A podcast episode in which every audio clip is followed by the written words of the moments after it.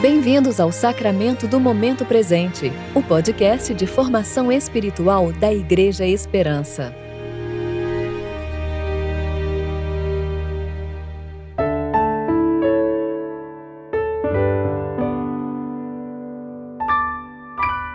Hoje é terça-feira, 9 de novembro de 2021, tempo de reflexão do 24º domingo após o Pentecostes.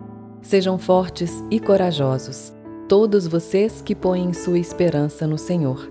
Salmo 31, 24. Eu sou Dani Braga e vou ler com vocês a reflexão de Kelly Jardim referente a Gênesis, capítulo 24, versículos 11 a 21.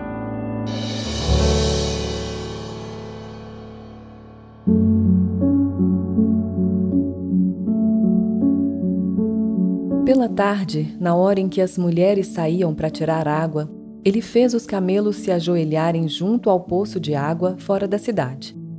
E disse: Ó Senhor, Deus de meu senhor Abraão, estou aqui em pé junto à fonte e as filhas dos homens dessa cidade estão saindo para tirar água. Faze que a moça a quem eu disser: Abaixa o teu cântaro para que eu beba, e ela responder: Bebe e também darei de beber aos teus camelos, seja aquela que designaste para o teu servo Isaque. Assim saberei que trataste com bondade o meu senhor. Antes que ele acabasse de falar, apareceu Rebeca, filha de Betuel, filho de Milca, mulher de Naor, irmão de Abraão, com o seu cântaro sobre o ombro. A moça era muito atraente, virgem, a quem homem algum havia conhecido intimamente. Ela desceu à fonte, encheu o seu cântaro e subiu de volta. Então o servo correu-lhe ao encontro e disse: Deixa-me beber um pouco da água do seu cântaro. E ela respondeu: Bebe, meu senhor. Então, com presteza, abaixou o seu cântaro sobre a mão e deu-lhe de beber. E quando acabou de dar-lhe de beber, disse: Tirarei também água para os teus camelos até que bebam à vontade. Ela despejou rapidamente o cântaro no bebedouro, correu outra vez ao poço e tirou água para todos os camelos dele. E o homem a observava com atenção, em silêncio, para saber se o Senhor havia ou não tornado próspera a sua jornada.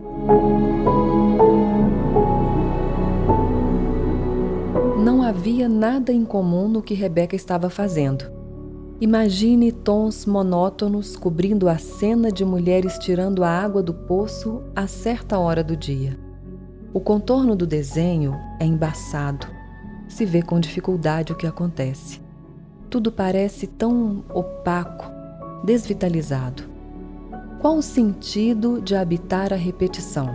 Veja então que as linhas que desenham uma mulher em particular se tornam nítidas e surgem multicores. Fios dourados também circunscrevem esta moça que abaixa seu cântaro mais uma vez. O que há de especial ali? Algum recurso singular? Não, é só um cântaro. Mas é que o cântaro cheio se abaixa para saciar um viajante desconhecido.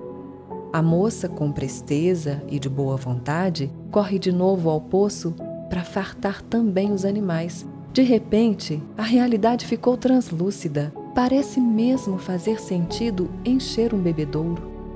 Não é surpreendente que Deus desperte coisas tão maravilhosas, de valor eterno, de situações aparentemente tão simples?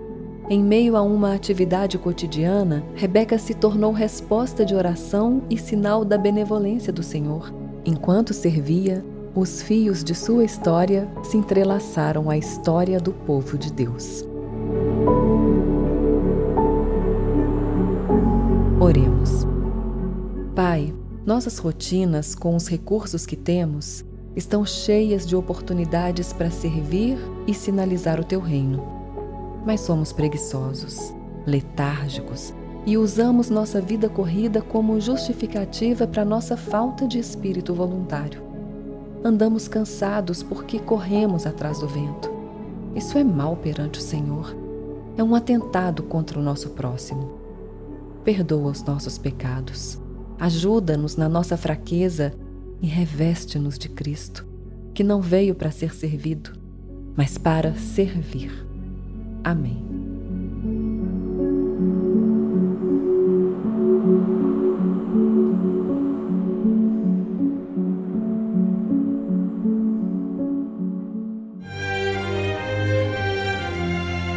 Você ouviu o Sacramento do Momento Presente, o podcast de formação espiritual da Igreja Esperança. Que a palavra de Deus habite ricamente em seu coração e preencha sua vida com sabedoria.